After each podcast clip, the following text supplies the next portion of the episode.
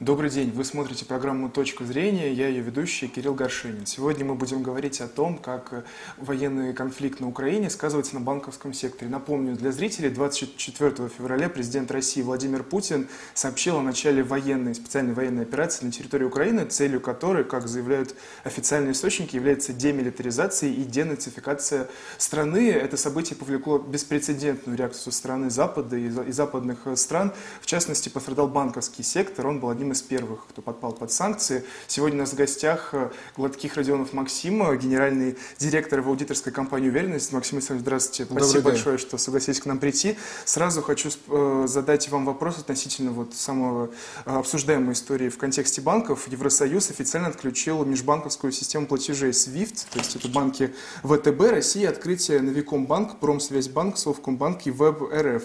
Они ранее подпали под санкции. Вот хочу угу. вас спросить, что это значит для обычных потребителей? Для ну, отключение банка от системы SWIFT напрямую э, на, допустим, физических лиц клиентов банка не влияет. На юридических лиц, конечно, влияет, особенно на тех, которые связаны с э, какими-то импортно-экспортными операциями, осуществляют перевод денег за рубеж. А вообще эта система SWIFT, это, в общем-то, система банковских сообщений. То есть а по сути, общественная организация, которая да, говорит, да, такая-то транзакция между этим банком и этим состоялась, и выдает определенный mm-hmm. документ да, ну, в электронном виде в современности. Таким образом, отключение от системы SWIFT означает для банка невозможность э, проводить платежи с банками в других странах. Mm-hmm. Ну, платежи в валюте, да, проще, если мы бы говорим для граждан вот в этом беда. То есть это как бы уменьшает возможности банка и делает банку хуже. Угу. А и опосредованно, конечно, каждому из клиентов этого банка тоже угу. может стать хуже. То есть банк становится менее стабильным из-за этого. Угу. С другой стороны, справедливости ради надо сказать, что SWIFT это не единственная такая система э, сообщений. Есть в нашей стране наша система, то есть э, на случай отключения от SWIFT это тестировалось, да, так, такой сценарий подразумевался и тестировался.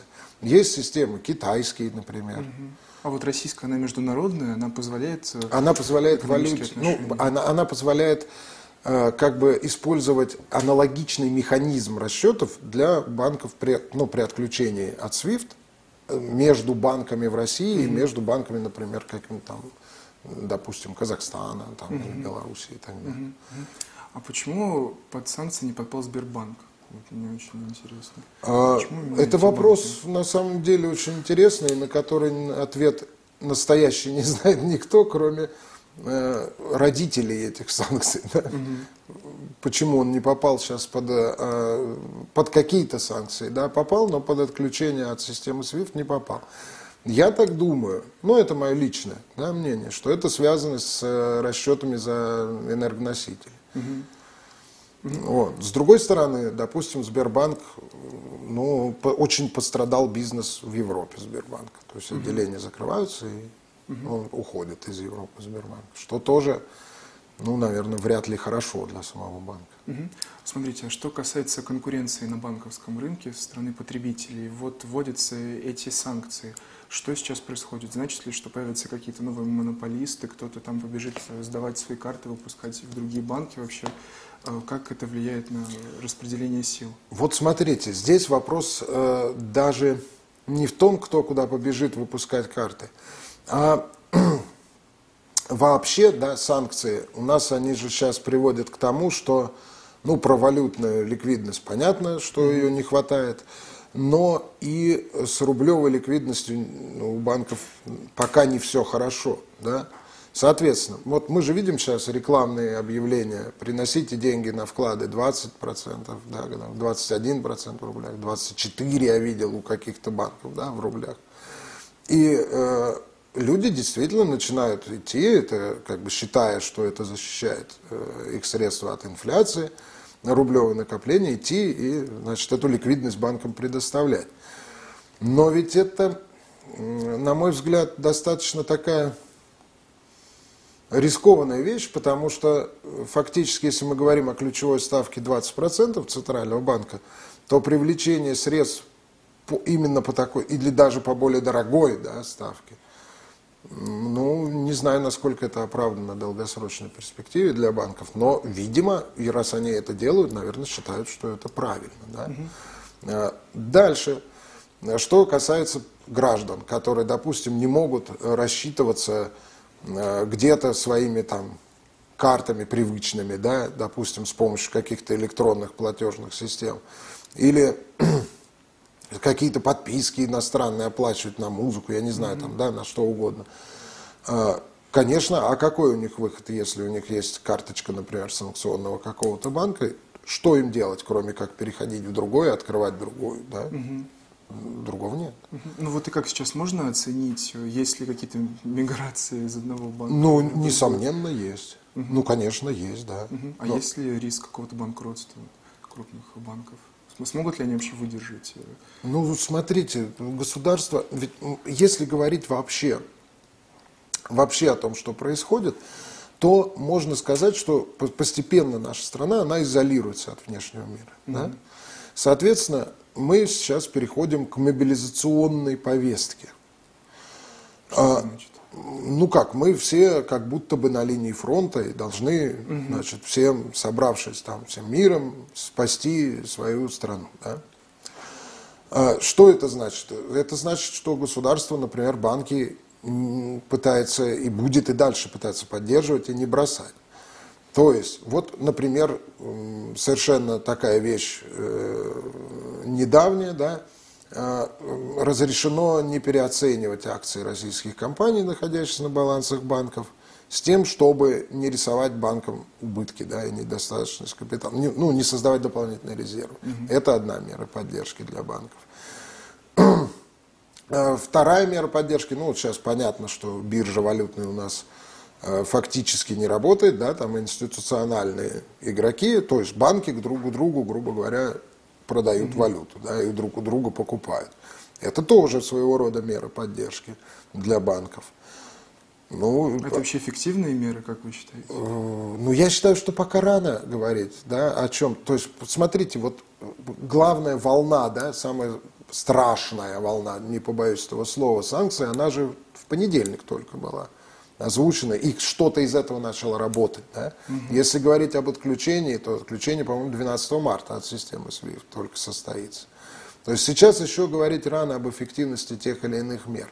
Но некоторые из этих мер, как, например, а, обязательная продажа валютной выручки или введенная вот эта а, очень хитро введенная комиссия на покупку валюты на бирже. Mm-hmm. Да, то есть сначала она была 30%, Э, и на следующий день стало 12,5%. Да? То есть, видимо, это сделано для того, чтобы люди, увидев, какая комиссия 12,5%, э, они же будут шокированы этим. А когда эти 12,5% после 30%, то как бы уже и не так-то и плохо. Да? Угу. Ну, вот. А вот касательно реакции граждан. Все кинулись снимать валюту с банкоматов. Угу. Просто это вот совершенно какая-то истерия. Что происходит? Это, это какая-то историческая память? Или зачем люди это делают? Это действительно нужно? Это вот смотрите, во-первых, да, историческая память. Если, опять же, говорить откровенно, то недоверие к национальной валюте, к рублю у, у наших людей, оно ну, воспитано поколением. И чуть что нужно купить доллар. Да? А, что касается вкладов, смотрите, э, как вот те люди, которые первыми пошли снимать валютный вклад в банке, о чем они в подавляющем большинстве думали? Что сейчас, значит, ведут санкции, а сейчас э, неоткуда будут, будет брать государству доллары, а значит, валютные вклады постигнет следующая судьба. Человек приходит, говорит, я хочу снять доллары со своего вклада – и банк ему отвечает, нет, нет, нет, доллары мы не можем вам выдать, но мы вам выдадим рубли по курсу. И самый интересный вопрос, по какому курсу? По какому курсу? Э, то есть по тому курсу, по которому сам банк продает сейчас доллары, ну это вряд ли, да, или по какому курсу биржевому, но это вряд ли, а скорее всего э, как считают люди, это будет по некому директивному курсу. Да? То есть установлен, например, Центральным банком Российской Федерации. Угу. А он уже может быть установлен любой. Угу. И именно боязнь того, что э, невозможно будет воспользоваться в полном объеме, да, то есть валютный вклад, или получить зеленые бумажки, доллары, да, ну, на руки. Вот это и заставляет снимать. Угу. Плюс еще есть, конечно, большое опасение, что э, вообще последует там ограничение хождения какой-то валюты иностранной в нашей внутри стране, России. внутри России. Ну, смотрите, ну вот смотрите. Если мы говорим да, об экономических санкциях, вот мы представляем себе государство. У государства есть какие-то доходы. Да? Доходы государства, касающиеся санкций непосредственно, это доходы от экспорта. Если мы говорим, экспорт у нас будет сжиматься, а почему он будет сжиматься? Э, казалось бы, вот смотрите, нефть бьет рекорды, цена на нефть сейчас. При этом российские экспортеры нефти – как это ни странно, сталкиваются с трудностями по продаже нефтяных объемов. То есть даже если мы говорим о дисконте там, э, вот буквально недавние, да, это 18,6 доллара за баррель от цены Брент. Угу. И все равно продать не так-то просто. Здесь большие ну, логистические проблемы, какие претензии да, покупателей, почему они не хотят это делать. Есть логистические проблемы, а есть репутационные. Угу. То есть, допустим, мы же все видим, как на Западе, что может делать общественное мнение. Вот мы видим, как у игроки премьер, английской премьер-лиги встают на одно колено да, перед матчем. Э, зачем они это делают? Да? Потому что они поддерживают движение там, БЛМ. Да? Или какой-нибудь актер несчастный Кевин Спейси у которого благодаря МИТУ разрушилась фактически карьера. Вот этого у нас в стране, я считаю, многие mm-hmm. люди вообще не учитывают. И зря. Mm-hmm. Ну, То... это культура отмены, так, так называемая, вот. которая у нас культура травли. Вот. Тогда, тогда, да, это именно так. И представьте себе, картинка в мировых новостях, касающаяся событий в Украине, она, ну, однозначно, и мнение Запада однозначно тоже. И как мы будем тогда... Хорошо, приходят российские нефтетрейдеры, говорят, купите у меня нефть. Угу. С одной стороны, покупатель думает, да, дешево, можно. Но с другой-то стороны, говоря простыми словами, не попаду ли я под санкции, да? Угу. А, что, а что мои деловые партнеры тогда скажут? Угу. А не затравят ли меня тоже? Ведь это-то тоже надо учитывать. Угу. И вот этот дополнительный фактор – Теперь мы берем, да, то есть экспортные доходы сжимаются, это, ну, это неизбежно, да, сжимаются у государства. Возвращаясь к сути да, mm-hmm. вопроса. А раз они сжимаются, значит долларов на всех уже не хватает. Ну, а раз их не хватает, то их надо как-то распределить так, как да, государство считает нужным. Отсюда вот это требование о продаже, например, валютной выручки.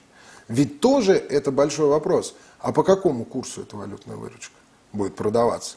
И э, это уже как бы ну, явный сигнал, на мой взгляд, экспортерам. Э, пора тех, кого государство поддерживало и взращивало, пора им отдавать теперь да, угу. что-то государству. А что касается долларов, простите, перебью вас, э, тоже хотел спросить, э, доллар резко подскочил, имеет ли смысл бежать его скупать, последние в банках? Хороший вопрос. Нужно это вообще Хороший вопрос. Вообще, конечно, на такие вопросы, ну, это вопрос такой носит немножко такой спекулятивный характер, да, mm-hmm. поэтому на него обычно э, люди стараются не отвечать.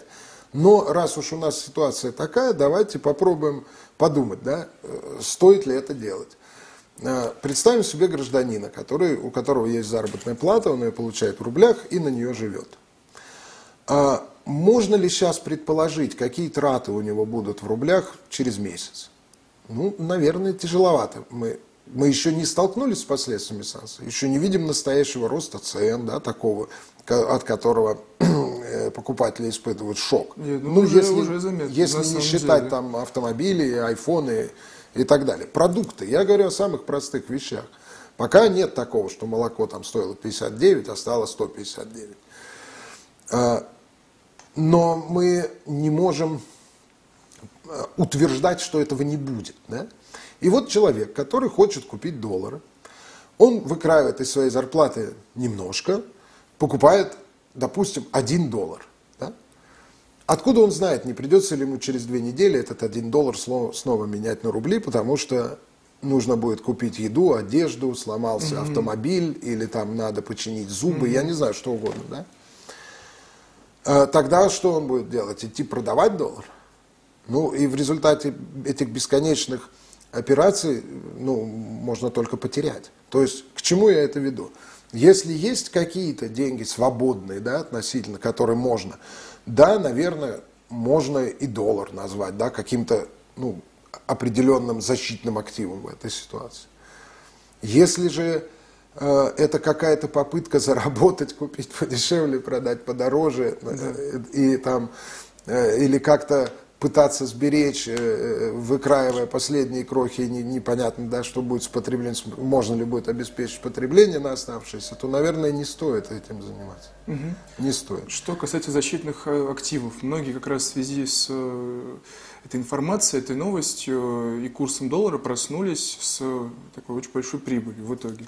А кто вообще из банковских клиентов, кто из игроков или просто потребителей может заработать на этой ситуации? Наверняка же всегда есть те, кому это выгодно. Ну, смотрите, да, очевидно, допустим, если говорить именно о долларах, ну, кто успел снять валютный вклад в валюте, угу. например, и имеет наличный доллар, это вообще самые большие молодцы. Или те, кто успел, например, избавиться, те, кто, из тех, кто занимается на фондовом рынке какими-то да, операциями. Ну, э, у нас же это стало модно последние mm-hmm. годы. Э, индивидуальные инвестиционные счета, там, да, игра на бирже. Вот те, кто вышел из э, отечественных бумаг вовремя, ну, те, да, молодцы.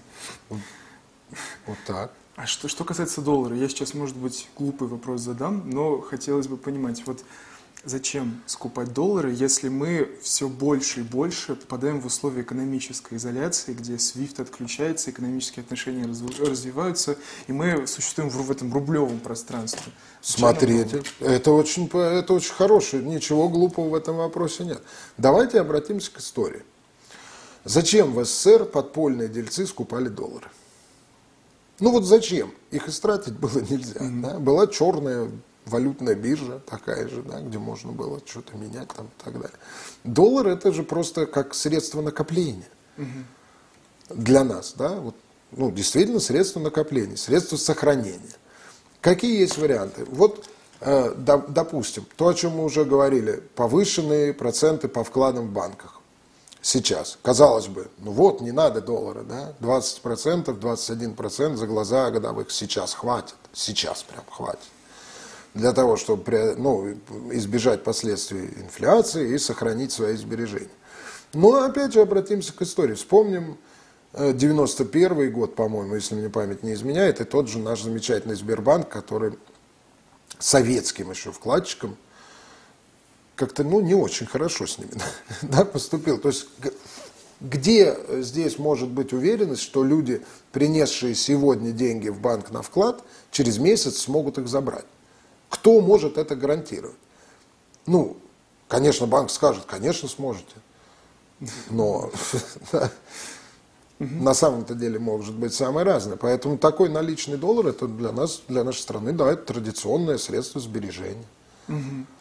Да, хотел бы немного сменить тему разговора и спросить вас относительно системы Apple Pay. Вот э, в официальном заявлении компании говорится, что ее использование будет ограничено, не очень понятно, что значит ограничено, но уже мы замечаем, что где-то система Apple Pay не принимается. А какие будут последствия для рынка? И это, это, это просто какая-то функция, которая, ну, использование карт станет менее комфортным, или есть более серьезные последствия, которые стоят за этим решением?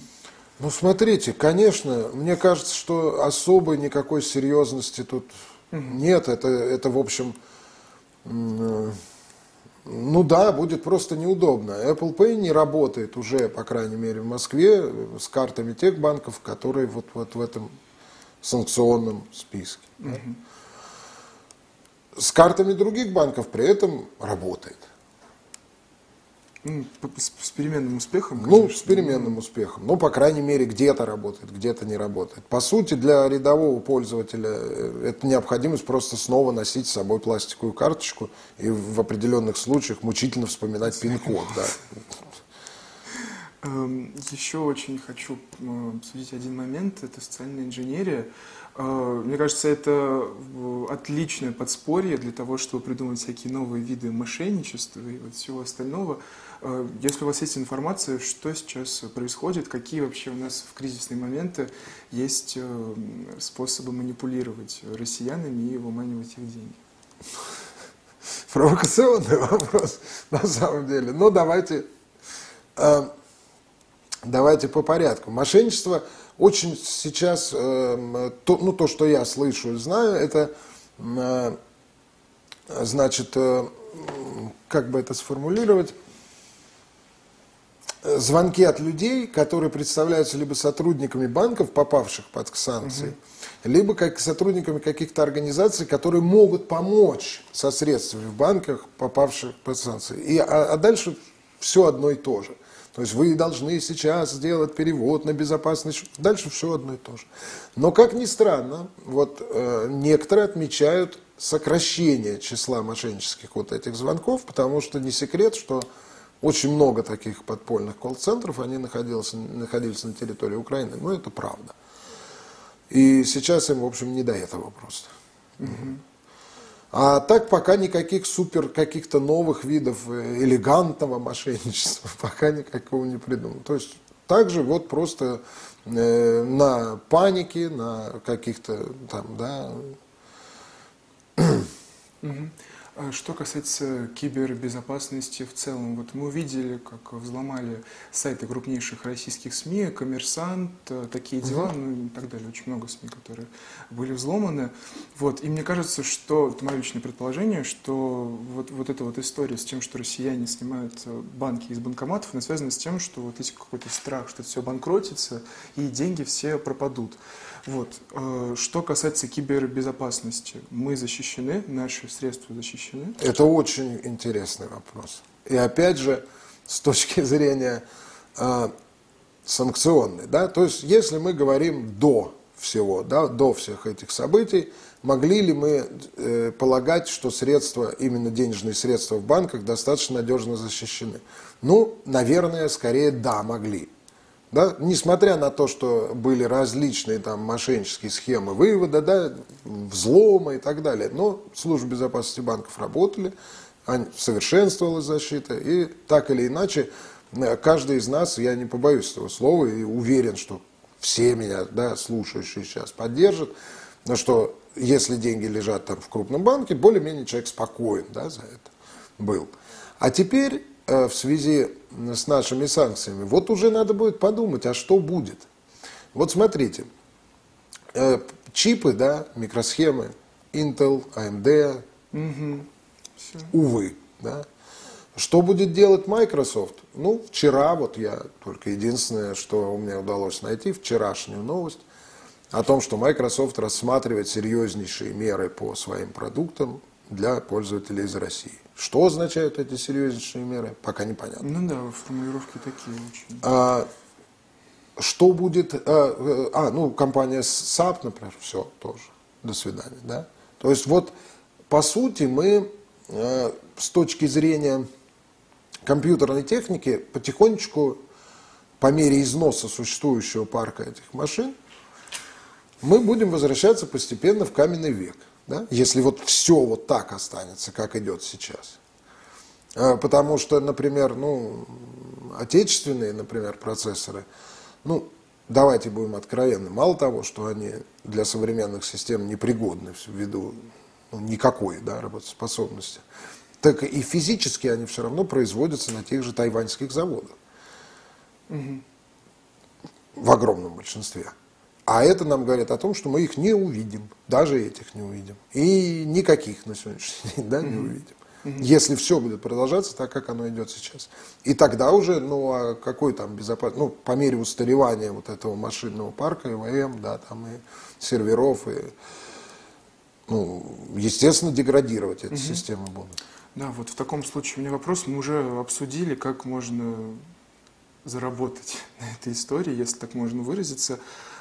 Если у нас э, такие серьезные риски стоят, а как нам вообще вот, подготовиться к какому-то возможному кризису, к опасности, как там сохранить то, что уже есть? Раньше говорили, ну и сейчас говорят, что нужно там, значит, держать в рублях, в долларах, в евро, там, вкладываться в недвижимость. Как, как сейчас сделать так, чтобы, ну, если это возможно, гарантировать себе сохранение хотя бы чего-то, каких-то... Ну вот смотрите, вот сейчас никто на этот вопрос не ответит. Потому что мы не знаем, мы еще себе не представляем масштабов. Да? То есть, когда говорят нам о том, что там Запад санкциями выстрелил себе в ногу, да, то мы должны понимать, что для нас-то скорее это выстрел в голову прям для экономики. И пока прошло слишком мало времени. Вот интуитивно то, что люди делают, набивая карманы наличными долларами, наверное, это сейчас правильно. Да? Вот, ну, правильно. Те, у кого есть такая возможность, или кто имел эти доллары и не стал их там тратить, менять, а держит в кубышечке, это, наверное, правильно. Какие-то другие активы защитные, ну, тоже непонятно. Ну, например, золото. Да? Ну, хорошо, человек может купить там слиток золота. Э, и это хорошо, и даже он может, в принципе-то, что-то выиграть, но продажа этого слитка, это ведь не такая простая штука, физическая продажа. То есть его надо как-то доказать, что это золото, доказать, что да, то есть оно сопряжено с определенными процедурами. И э, не так просто, а, ну, для гражданина тем более. Какие-то игры там на фондовом рынке, ну, закончились, да, то есть, ну, это можно уже сказать совершенно однозначно. Биржа у нас не открывается, да. Единственное, что для обратного выкупа собственных ценных бумаг – Э, для того, чтобы эмитенты ну, э, балансы свои не совсем уже да, портили, по сути. Э, а ведь это же тащит, непонятно почему нельзя да, биржу открыть, потому что это потащит и для банковского сектора гигантские проблемы. То есть все эти, если мы посмотрим то, что, допустим, на лондонской бирже, тот же Сбербанк, да, ну, дела очень плохо, да, там. И mm-hmm. что будет, конечно, он не стоит один цент там, или один рубль Сбербанк, да, а, но мы же должны понимать, что, например, при открытии биржи и снятии ограничений на вывод, допустим, теми же иностранцами отсюда, да, капитала реализации активов, а, что это будет молниеносное падение. И те, кто, э, те, тот банк, который имеет на балансе акции, допустим, это те же голубые фишки, да, российские, это ведь для его капитала будет ну, очень страшно, угу. почти для каждого. А что тогда делать придется Центробанку? Спасать, докапитализировать, дофинансировать. Э, я считаю, что именно поэтому биржа у нас и не открывается. Угу. Вот, то есть, а, а, и, и смотрите, и возвращаясь к этому вопросу, то есть, ну, ну не существует на сегодняшний день никаких каких-то таких вот универсальных рецептов, а как нам сохранить или как нам на этом заработать. Потому что действительно, ну, надо понять, что санкции, ну, это действительно, я, я не, не знаю даже, насколько на Западе понимают. То есть все это достаточно быстро вводилось, и я вот не уверен, что они до конца понимают всю степень тяжести да, этих санкций, уже введенных. Для нас или для них? Э, для нас. То есть, ну, вряд ли, наверное, эм, целью санкций было уничтожить прямо, да, вот прям действительно уничтожить экономику нашей страны. Угу. Смотрите, что касается банковского сектора, можете отвечать на этот вопрос. Как заявляют сами лидеры западных стран, санкции, э, мишенью этих санкций являются политические элиты, их дестабилизация.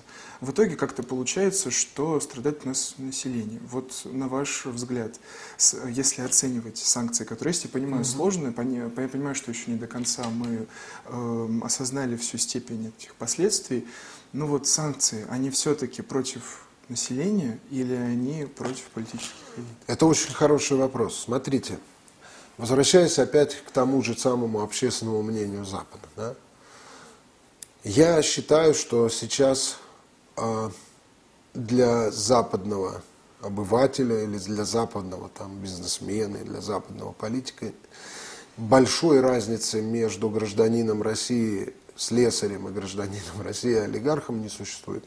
То есть мы для западного мира сейчас все одинаково плохие. Угу. Будем откровенны, да? Поэтому, э, несмотря на то, что действительно э, против олигархов наших э, началась определенная война, да, можно сказать, на Западе, она, во-первых, пока она еще не набрала как следует обороты, да, а во-вторых, ну, у них всегда есть возможность немножко облегчить да, свое положение. Ну, например, там господин Дерипаска, который выходил там, из да, управления тех или иных компаний. Или сейчас тоже некоторые товарищи так делают. Ну, это логично, а что да, еще остается делать? А, поэтому, а, а то, что касается простых граждан и олигархов, ну вы же знаете поговорку, пока толстый сохнет, ну, так, да. Есть ли, на ваш взгляд, э, опять же, такой вопрос может быть не совсем к вам, есть ли возможность того, что после введения этих санкций и оценки их последствий санкционный режим будет э, более легким, что, они, что он будет пересмотрен? Или если санкции введены, то пути назад уже нет? Нет, путь назад всегда есть. Но смотрите, условия введения санкций мы же знаем за что. Угу. Исчезнет причина, можно будет говорить о смягчении. Но при этом тоже надо понимать, что санкции-то особенно Э, сейчас, да, на э, такой панике, на ожидании, ведь когда ну, наш главнокомандующий сказал, приведем нам на особое дежурство стратегические силы, вы представляете, что это вызвало на Западе? Ну, это же страшно, страшно. И поэтому все меры, которыми можно было воздействовать, они все включились. Да? Отменять это будет уже не так, не так легко, потому что ну, представьте себе, вот чисто по-обывательски мы говорим, да, вот мы с вами российское руководство, ну, кто-то в российском руководстве. Мы хотим отменить санкции. Мы приходим к тем, кто эти санкции наложил, и говорим, отмените санкции. И нас там спрашивают, я нарочно упрощаю до нельзя, да, спрашивают, а что вы сделали для этого, чтобы мы их отменили? Ну, вот, сделайте и это, сделайте и это. То есть, угу. это процесс введения санкций – гораздо проще, чем процесс их снятия. Поэтому надо понимать, что вот все, что у нас сейчас затевается, это все годы, не месяцы, годы. И даже если прямо сейчас все вдруг вернется на круги своя, мы все вернемся в 20, 20 там, февраля да, этого года, мы по нашей риторике там, внешнеполитической, по действиям да, России, то это не значит, что на следующий день у нас вдруг все вернется, да, и все отменится. Да, и в заключение хочу спросить относительно того, когда мы сможем эти последствия оценить. Понятно, что эм, предугадать, предсказать эти последствия очень сложно. Это все ситуация беспрецедентная с точки зрения течения. Но когда примерно, если такой прогноз можно сделать, мы сможем вообще оценивать, что произошло ну, смотрите, это хороший вопрос. Во-первых, предугадать какие-то точные да, последствия мы не можем. Но мы можем сказать в общем, что будет, я в этом убежден, действительно очень больно. Очень больно.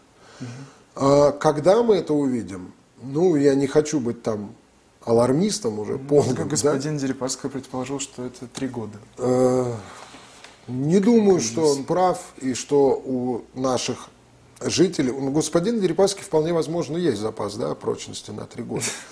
А у других граждан, которые не столь там, умные, удачливые, как господин Дерипаска, я думаю, что есть там ну, буквально один или два месяца для того, чтобы угу. прочувствовать прямо полностью все это. Угу.